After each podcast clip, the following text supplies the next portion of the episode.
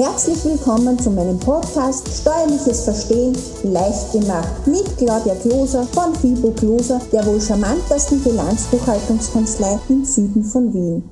Diese Podcast-Folge behandelt die UIT-Prüfung auf Stufe 2.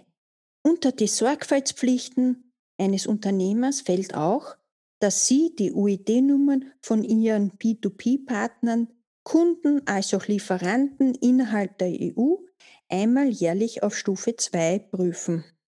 B2B bedeutet Business to Business. Das sind die Unternehmer. Auch neue Kunden und neue Lieferanten sollten Sie auf Ihre Unternehmereigenschaft hin prüfen. Wenn Sie als Unternehmer nicht sicherstellen, dass der neue Geschäftspartner auch ein Unternehmer ist und es sich dann im Nachhinein herausstellt, dass der Unternehmer zum Beispiel sein Unternehmen gar nicht mehr hat, weil er zum Beispiel schon die Gewerbeberechtigung zurückgelegt hat oder die UID-Nummer nicht mehr gültig ist oder der Unternehmer noch nie eine UID-Nummer hatte und Ihnen eine gefegte UID-Nummer gab, dann können Sie den Vorsteuerabzug auf Ihrer Rechnung verlieren. Dies ist nämlich dann ganz schön bitter, wenn Sie Rechnungen mit einem hohen ausgewiesenen Steuerbetrag haben. Bei inländischen Rechnungen über 10.000 Euro wäre es zudem ratsam, wenn Sie als Rechnungsempfänger auch gleich die UID-Nummer prüfen würden. Ob Sie diese Rechnungprüfung selber vornehmen wollen oder die Kanzlei Ihres Vertrauens damit betrauen wollen, obliegt selbstverständlich Ihnen. Die UID-Nummer ist eine spezielle Registrierungsnummer, welche vom Finanzamt im Regelfall auf Antrag zugeteilt wird. Jeder KMU-Unternehmer erhält normalerweise nur eine UID-Nummer, auch wenn er verschiedene Tätigkeiten ausübt. Zum Beispiel, wenn Sie eine Fleischerei mit einer angeschlossenen Gastwirtschaft hätten, so wie es am Land öfters üblich ist. Die UID-Nummer wird Ihnen mittels Finanzamtsbescheid mitgeteilt. Diese UID-Nummer gehört dann auch auf jede Rechnung, welche Sie ausstellen. Wann sollte ich speziell darauf achten, dass beide UID-Nummern Ihre als auch die Ihres Kunden auf der Rechnung steht? Wenn die Inlandsrechnung über 10.000 Euro ausmacht. Wenn Sie innerhalb der EU einkaufen, geben Sie bereits immer bei Ihrer Bestellung Ihre UID-Nummer bekannt. In der Praxis bewährt hat sich zudem auch, wenn Sie Ihre UID-Nummer bereits in Ihrer Signatur mitsenden würden. Kaufen Sie Waren innerhalb der EU ein, dann tätigen Sie einen innergemeinschaftlichen steuerfreien Erwerb. Merke, der Verkäufer hat eine steuerfreie innergemeinschaftliche Lieferung. Der Käufer hat eine steuerfreie innergemeinschaftlichen Erwerb. Kaufen Sie Dienstleistungen über die Grenze von einem anderen EU-Land ein, dann haben Sie auf der Rechnung meist folgenden steuerlichen Hinweis stehen. Reverse Charge oder umkehrter Steuerschuld oder die Steuerschuld geht auf den Leistungsempfänger über. Egal, ob Sie eine IG-Lieferung oder einen Übergang der Steuerschuld bei einer Dienstleistung haben, auf der Rechnung sollte nur der Nettobetrag ausgewiesen sein. Auch unsere Schweizer Nachbarn haben sich dazu etwas einfallen lassen. Wenn Sie in Dr. Google und Co. Schweizer Online BFS eingeben, dann können Sie auch auf Schweizer Rechnungen die speziell ausgestaltete Schweizer UID-Nummer prüfen. Die Schweizer Nachbarn haben dies nämlich eigens eingeführt, um anderen EU-Ländern eine Prüfmöglichkeit auf die Unternehmereigenschaft hinzugeben. Wenn Sie Rechnungen an Schweizer Unternehmen ausstellen, dann erfolgt dies auch mit einem Nettobetrag und dem steuerlichen Hinweis 7 USDG Ausfuhrlieferung.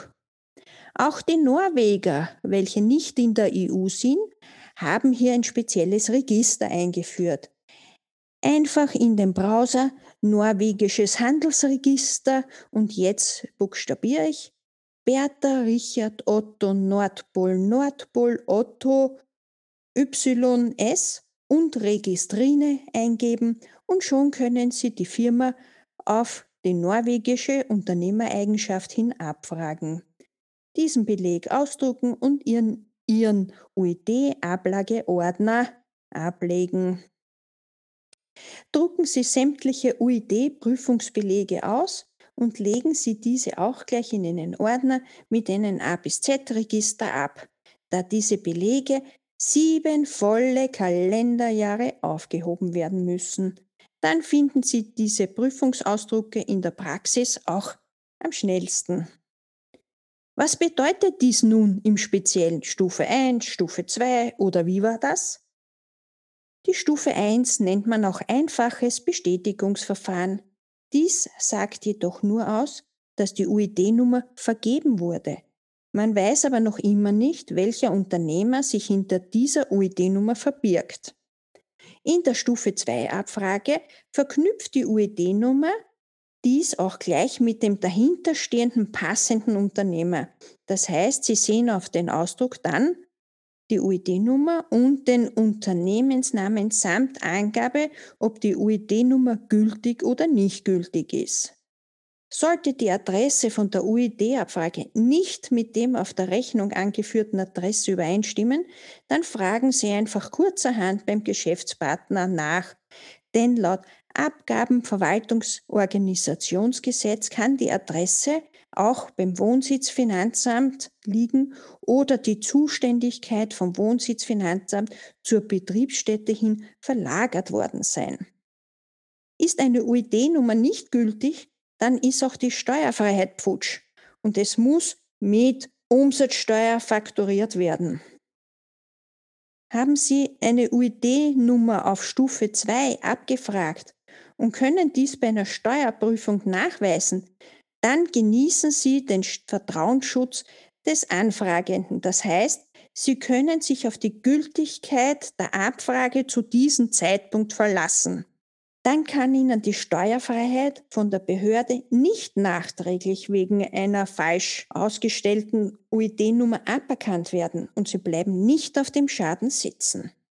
In jedem Land ist die UID-Nummer individuell aufgebaut. Anfangs finden Sie immer das Länderkennzeichen, danach kann die UID-Nummer auch Buchstaben beinhalten, als auch 8 bis 12 Zahlen.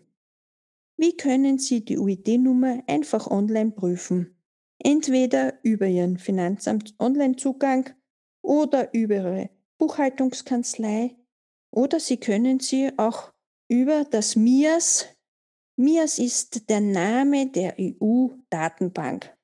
Einfach MIAS-Abfrage UID in Dr. Google und Co. eingeben und schon sind Sie auf der richtigen Seite. Bei der Abfrage geben Sie Ihre UID-Nummer als auch die des abzufragenden Unternehmens ein. Und schon hat es geklappt.